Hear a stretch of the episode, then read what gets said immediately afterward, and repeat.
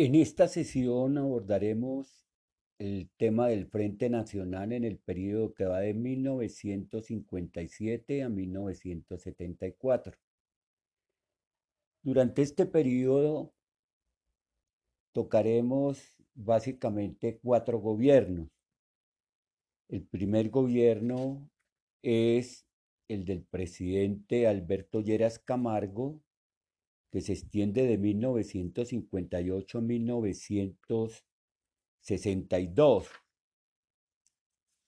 El segundo gobierno que abordaremos es el gobierno conservador de Guillermo León Valencia, que va de 1962 a 1966. El segundo, el tercer gobierno que abordaremos es el del presidente Carlos Llera Restrepo, que va de 1966 a 1970 y el último gobierno es el de Misael Pastrana Borrero, que va de 1970 a 1974, momento para el cual termina el Frente Nacional. Comencemos señalando los antecedentes del Frente Nacional. Una vez que ha terminado el periodo de Gustavo Rojas Pinilla, Alberto Lleras y Laureano Gómez hacen en agosto de 1957 un nuevo acuerdo que es conocido con el nombre del Pacto de Sidres, en el que desarrollan la propuesta que habían hecho en el acuerdo de Benidorm.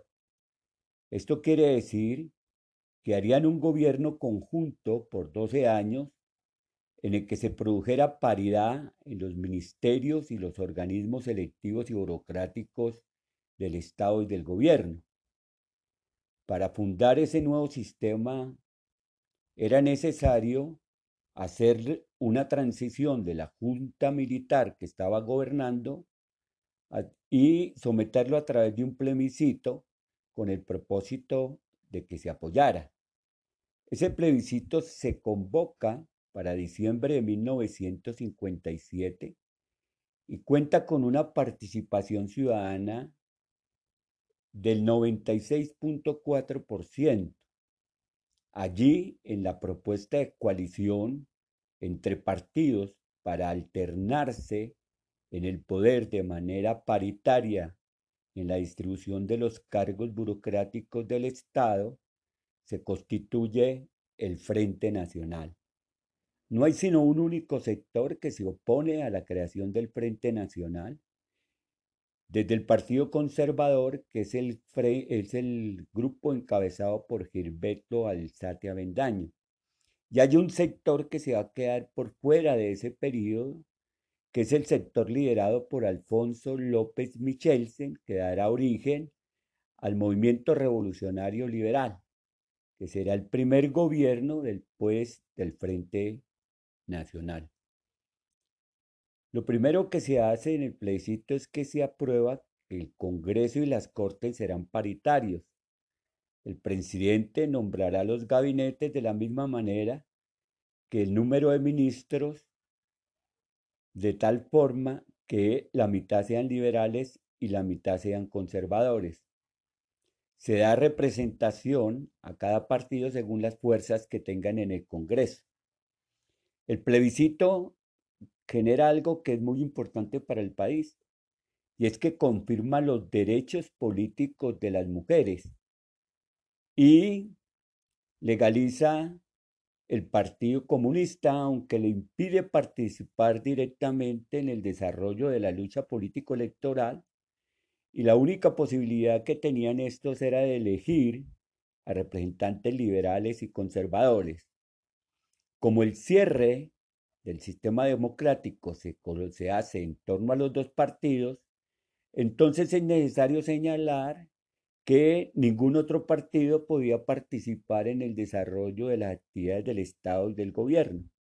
Así quedan por fuera el Partido Socialista Colombiano y el Partido Comunista Colombiano y el Partido Social Cristiano, que de todas formas se someten, dado que prefieren la, vida política democrática con todas esas restricciones al desarrollo de la violencia.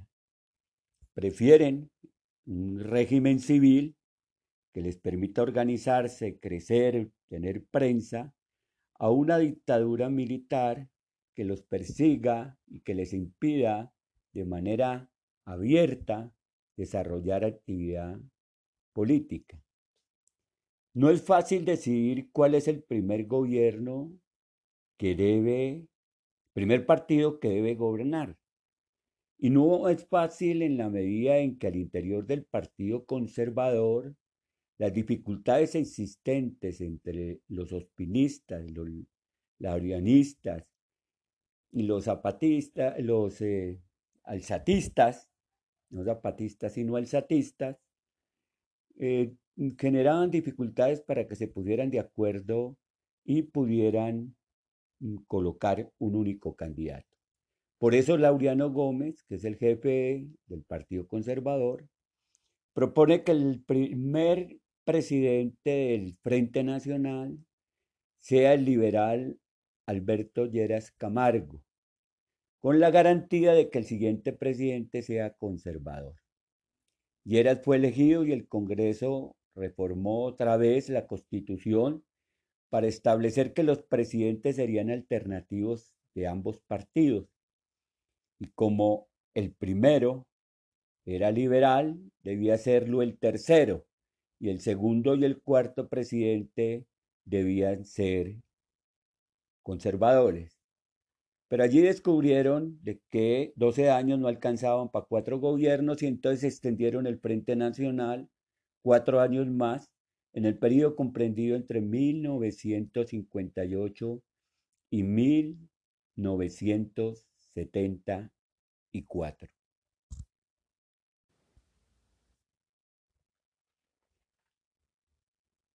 El primer gobierno de Alberto Lleras Camargo se desarrolló entre 1958 y 1962.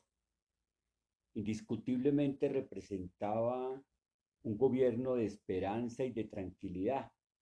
Los electores votaron por él porque iba a lograrse la paz que había mantenido el país en violencia durante más de una década. El candidato ganador del Partido Liberal recibió el apoyo del Partido Conservador y el Partido Comunista.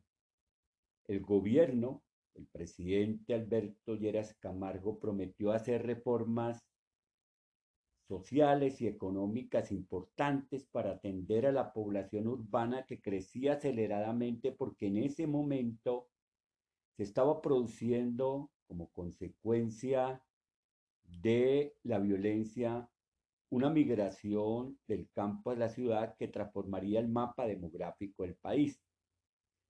En el desarrollo del plebiscito se había aprobado un presupuesto público para la educación muy importante, que le correspondía al 10% del total del presupuesto anual del gobierno y que se esperaba fuera invertido para aumentar el rápido crecimiento de la oferta educativa.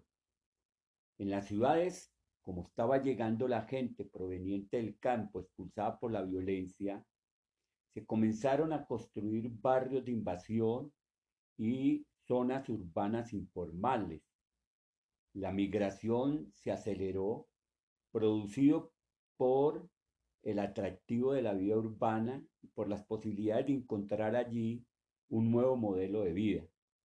Pero lo que se fue generando fue un nuevo ciclo de violencia y de pobreza causada por los procesos de concentración desorganizadas y la falta de crecimiento económico que las ciudades tenían.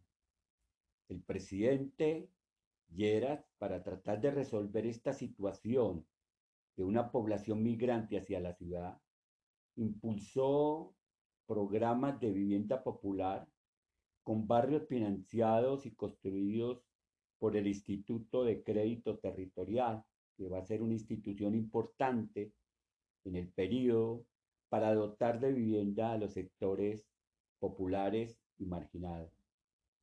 Lleras anunció que haría una reforma agraria para reducir la desigualdad de la propiedad rural a los que en ese periodo se señalaba era la causante de la violencia, el conflicto en relación con la tenencia, propiedad y uso de la tierra era una de las causas del desarrollo de la violencia, aunque en algunas regiones del país donde no había no se había producido ciclos de violencia crudos, eh, poseían la mayor parte de las tierras en manos concentradas.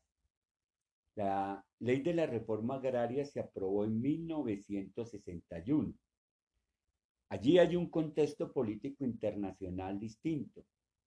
En 1959, el primero de enero de 1959, se había producido la revolución cubana, que había adoptado en 1961 una línea de comportamiento comunista y se acercaba en una alianza estratégica a la Unión Soviética, que era el enemigo natural de los Estados Unidos.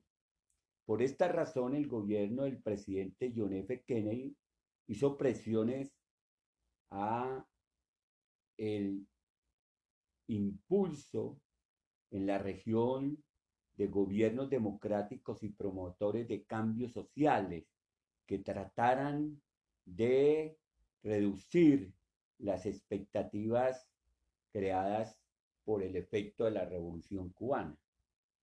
La revolución cubana se convirtió, sin embargo, en un ejemplo para los actores radicales de América Latina y de Colombia.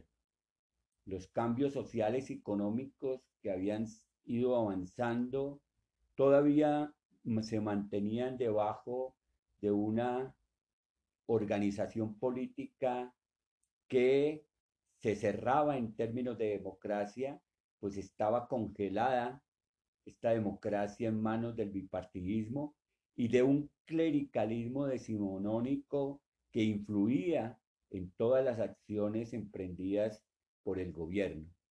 Así es que sectores populares provenientes de los estudiantes y de los sindicalistas clamaran por cambios rápidos y profundos para resolver los problemas más graves del país.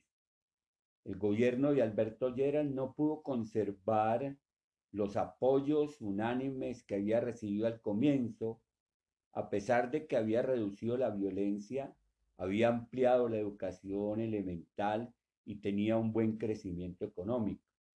Sin embargo, su política de gobierno para enfrentar huelgas ilegales y desórdenes urbanos le hizo que se fueran perdiendo el respaldo, pues, pues grupos de izquierda eh, cuestionaban seriamente su actitud represiva frente a estos sectores. La política exterior de Alberto Lleras tampoco fue muy bien recibida, pues se asoció a los Estados Unidos y llevó a la ruptura de las relaciones con Cuba. Hizo que los simpatizantes de la revolución cubana consideraran a Lleras como un agente del imperialismo, un reaccionario enemigo de las revoluciones sociales. El liberalismo siguió una ruptura en el que surgió el movimiento revolucionario liberal encabezado por Alfonso López Michelsen para enfrentarse al Frente Nacional e invitar a la realización de una revolución social contra la oligarquía y el imperialismo. Muchos jóvenes universitarios, a veces antiguos comunistas, decepcionados del legalismo del Partido Comunista y de sus dirigentes y que fueron expulsados del partido, pensaron en la posibilidad de promover una revolución armada entre 1959 y 1963 se organizaron algunos grupos armados que no tuvieron mucho éxito y que rápidamente fueron derrotados.